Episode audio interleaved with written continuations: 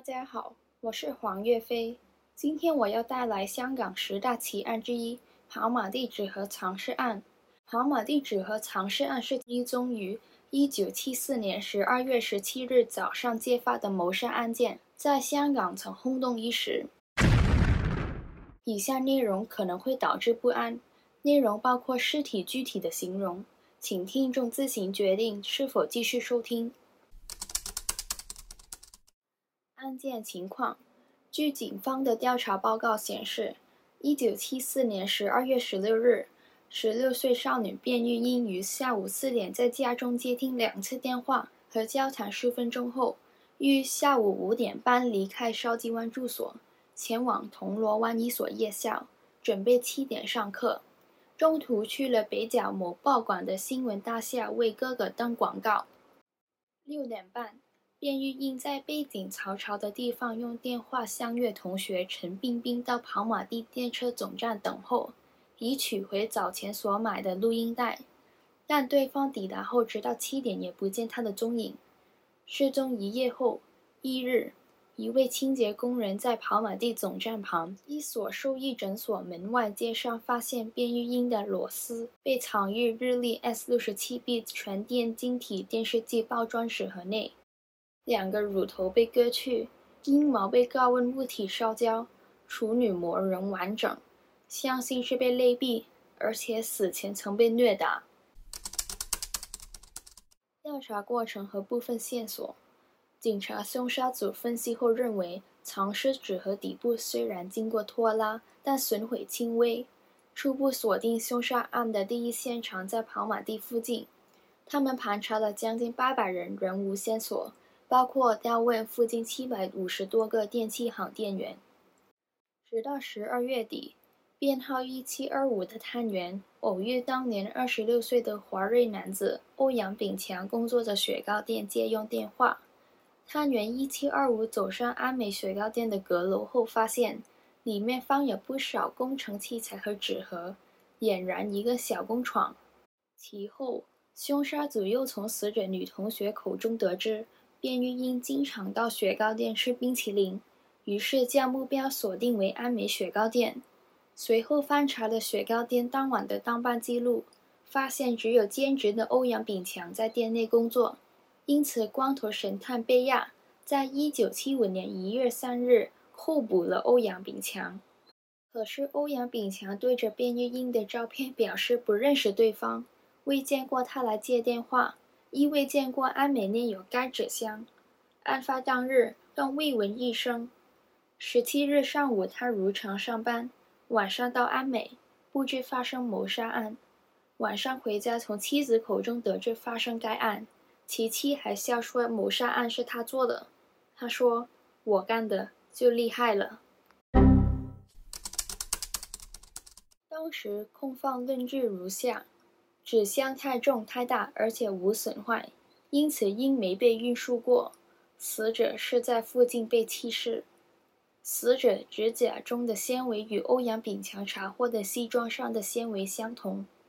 死者头发上发现的铜碎与工厂内发现的相同。手臂上沾有的纸片与工厂内所发现的另一纸片同类。工厂内发现死者毛发。欧阳炳强是当晚唯一当值人，并有钥匙。有两个品格证人证明欧阳炳强有变态行为，二人为卞玉英夜校同学。案件的疑点，警方仅集中调查欧阳炳强一人，对被告不公。欧阳炳强夫妻恩爱，有一女，妻子怀孕，任职政府文员，职业稳定。与受害人不相识，找不到确切的杀人动机。纸盒上的指纹不是欧阳炳强的。当日卞玉英的夜校签到宝碰巧不翼而飞。死者身上发现的二百六十九条纤维中，只有七条纤维与欧阳炳强上班穿着的西装吻合，而且西装纤维并非欧阳炳强独有。品格证人口供与死者是同学。未免过于巧合。证人陈冰冰收到的电话背景嘈杂，但安美阁楼清静。即使案发现场是安美阁楼的工厂，但欧阳炳强不知道工厂密码。欧阳炳强独自在雪糕店当值，难以抽空杀人弃尸。保安员证实，欧阳炳强于一九七四年十二月十七日大约凌晨零时返回柴湾寓所。当年交通并不发达，如他行凶后先返在露面。制造不在场证据后，再折返跑马地处理弃置事宜，似乎并不容易。冤案论及一些疑点的破解，有人认为死者沉冤得雪，但亦有人指案件有疑点，有机会是错判。有民众觉得主要证据是弹瓶、衣物纤维、铜线、纸线，不足以肯定的判断欧阳炳强有否杀人。应做更进一步调查。此案的特点是，警方基本上只向欧阳炳强一个人调查，忽视作案的可行性和其他环境证供，如大量不属于疑凶的衣物纤维和掌印等。也有人质疑欧阳炳强身形矮小，未必有足够力气勒毙死者。但欧阳炳强在案件重组时，被与身形与死者相似的女警要求释放用手臂箍着他。欧阳炳强竟然迅速走上阁楼的几级楼梯，从后勒住女警。通过高梯级的接力，足以令矮小的疑犯有足够的气力勒死人。假释出狱，被告欧阳炳强多年来一直自称无辜。一九七五年十一月被裁定谋杀罪名成立，案例判处死刑，但由于英国已废除死刑。因此，当时港督特赦为囚禁终身，直到终老狱中。九零年代初，由于法律修改，终身监禁犯可有条件假释。欧阳炳强终于在入狱二十八年后的二零零二年获假释出狱，并改名换姓，重投新生活。